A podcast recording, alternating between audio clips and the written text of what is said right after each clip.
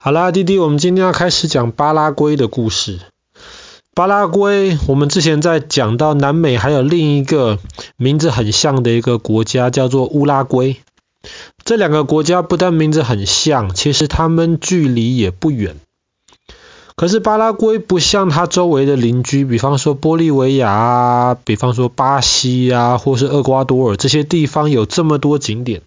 巴拉圭的景点其实比较少一些。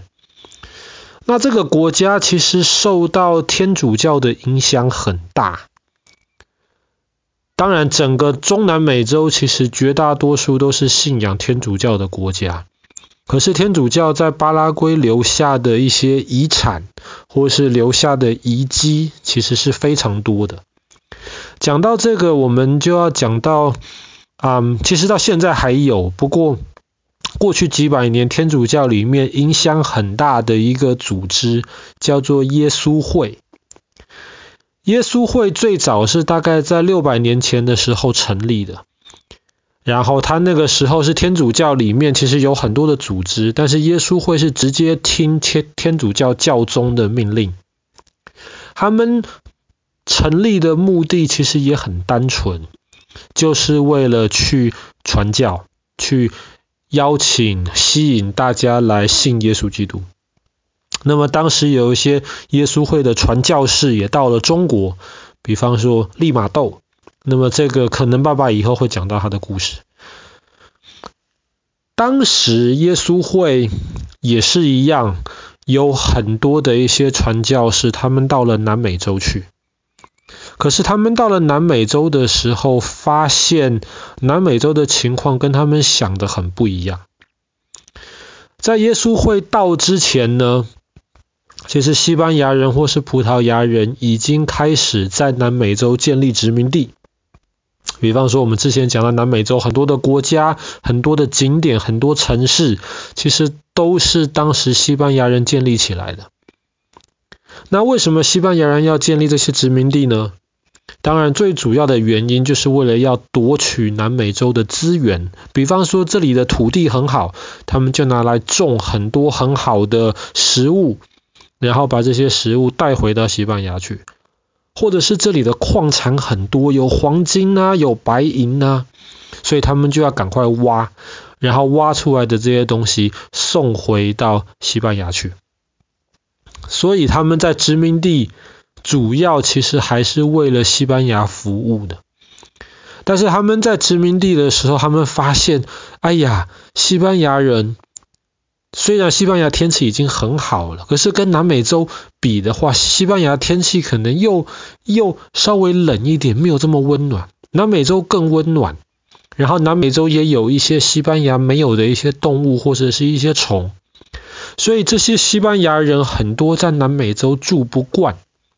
甚至他们就生病了，或是他们得离开南美洲了。那么，谁来挖矿，或是谁来种这一些农作物呢？后来这些西班牙的殖民者就想到，不如就这样子吧，我们把当地南美洲的原住民找过来，帮我们做这些工作。原住民当然不乐意啊。他们的生活很好，在你们西班牙人来之前，我们的生活好得很啊。可是现在凭什么要我们去帮你们工作呢？所以西班牙人邀请没有用，那么就开始强迫这些原住民打仗啊。西班牙人有枪有炮，原住民拿着弓箭，没有办法对抗这些西班牙殖民者。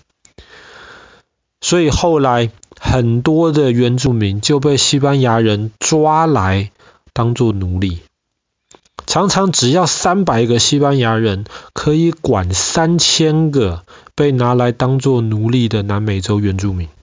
这些原住民的生活很可怜，每天就是在工作，然后还常常会这些殖民者会欺负他们。所以这个是当时耶稣会的传教士，他们到了西班牙，而他们到了南美洲之后发现的情况。他们看到这个情况就觉得很糟糕，该怎么办？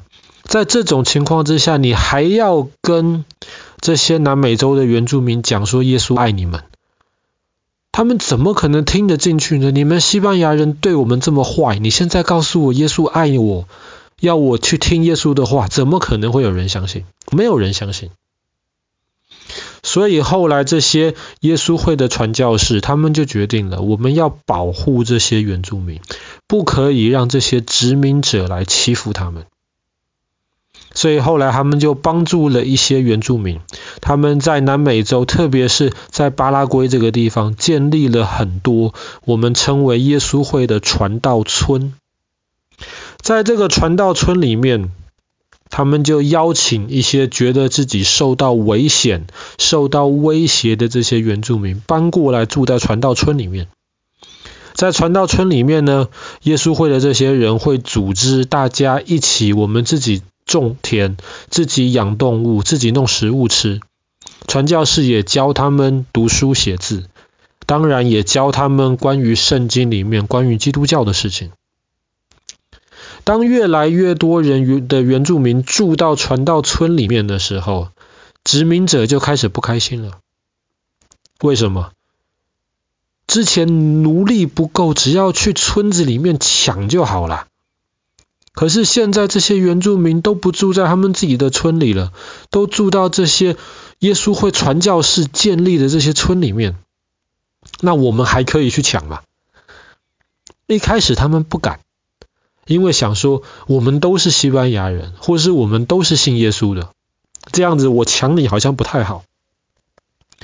可是后来这些殖民者发现自己已经慢慢的找不到奴隶了。抓不到奴隶了，大家都躲到传道村里面去了。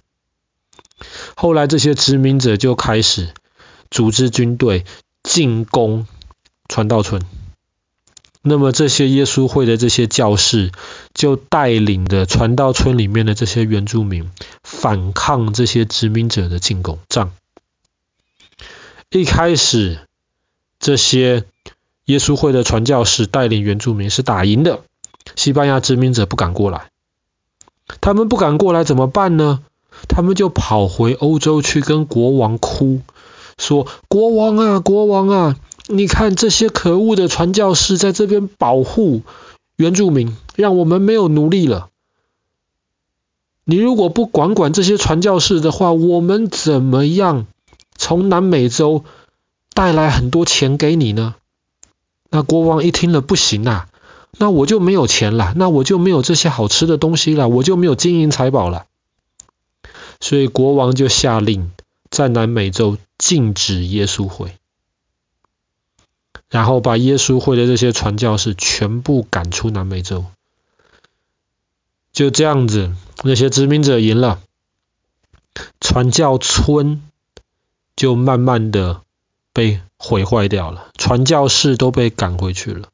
很多南美洲的原住民就这样子又重新的很可怜的被抓回去当奴隶。可是有很多传教村的遗迹今天就留下来，留在了巴拉圭。那么到今天，这些留下来的遗迹能够让我们很清楚的看到几百年前的耶稣会传教士以及当时的这些原住民是怎么生活的。那么这些传教村的遗迹现在也变成了巴拉圭的世界遗产。其实之前我们想到耶稣会传教士的时候，常常都会想到一些关于他们很坏的一些事情。比方说好了，他们当时他们当时为传天主教，所以只要有人反对他们传的东西，他们就会把这些人抓起来。包括当时天主教跟基督教还在吵来吵去，有些新教的这些基督徒反对天主教的一些东西，耶稣会传教士就把抓起来，把他们关起来。所以那个时候很多人，包括新教的基督徒都很讨厌这些耶稣会，所以耶稣会的名声就变得很臭。但是后来大家就慢慢发现，除了这些很不该的事情之外，其实这些耶稣会的传教士，至少在南美洲，在巴拉圭，他们确实做了很多好的事情。在一两百年的时间，他们也保护了非常多当地的原住民。那么也是因为这些原住民，他们看到了啊，原来信天主教的这些人不是都像这些殖民者这样这么坏，是有一些人真正关心他们、照顾他们。这也是为什么后来南美洲绝大多数的老百姓都信了天主教，就是因为这些耶稣的耶稣会的这些传教士当时的功劳。好啦，那么我们今天的故事就讲到这边，在南美巴拉圭的这个世界遗产耶稣会的传教村。